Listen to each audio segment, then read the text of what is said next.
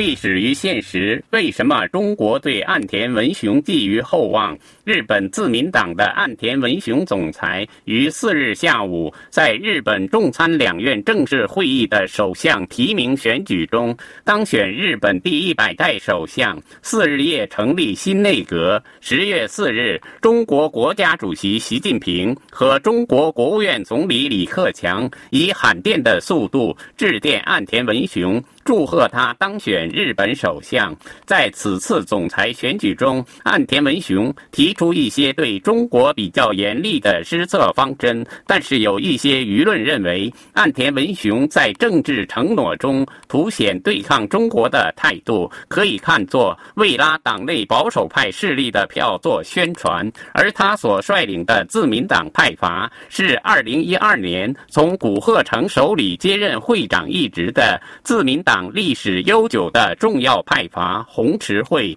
红池会创始人为原首相池田勇人。红池会的几乎所有派阀首领都有亲中倾向，如自1957年日本侵台的岸信介内阁开始以来，反对日中之间的民间贸易。而红池会的创始人岸信介的后任首相池田勇人希望根据政经分离的原则，在民间贸贸易中开辟日中关系。红十会另一位领袖大平正方，一九七九年十二月在担任首相期间访华，宣布启动对华 ODA 援助，为中国的改革开放和现代化建设提供了启动资金。而曾任首相的铃木善信，一九七二年在担任自民党总务会长期间，协调自民党内的意见，为恢复日中邦。交关系正常化做出了积极的贡献。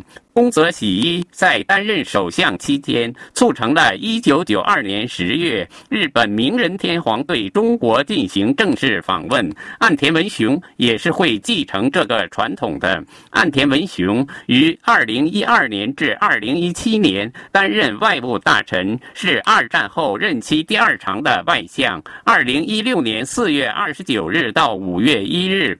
岸田文雄作为日本外相访问了中国，同中国国务院总理李克强、国务委员杨洁篪、外交部长王毅举行了会谈。那次岸田访华是日本外相时隔四年首次访华，并与中国总理实现了会谈。日本外相与中国总理的上一次会谈于二零一一年在北京举行，时任民主党政权外相的玄叶光一郎。和中国总理温家宝会谈。那以后，二零一二年九月十日，日本民主党政府正式以二十点五亿日元购买钓鱼岛。二零一三年十二月二十六日，夺回政权的。自民党首相安倍晋三参拜了靖国神社，日中关系一直陷入低谷。岸田2016年访华也可以说是一次破冰之旅。经过双方的不断努力，终于在2018年10月25日至27日实现了安倍晋三总理对北京进行的访问。此次访华乃是时隔七年日本总理大臣的访华，在这一过。程中，岸田文雄可谓功不可没。由于这些历史和现实的因素，使中国对岸田文雄新政权寄予厚望。以上东京专栏由法广特约记者楚良一转播。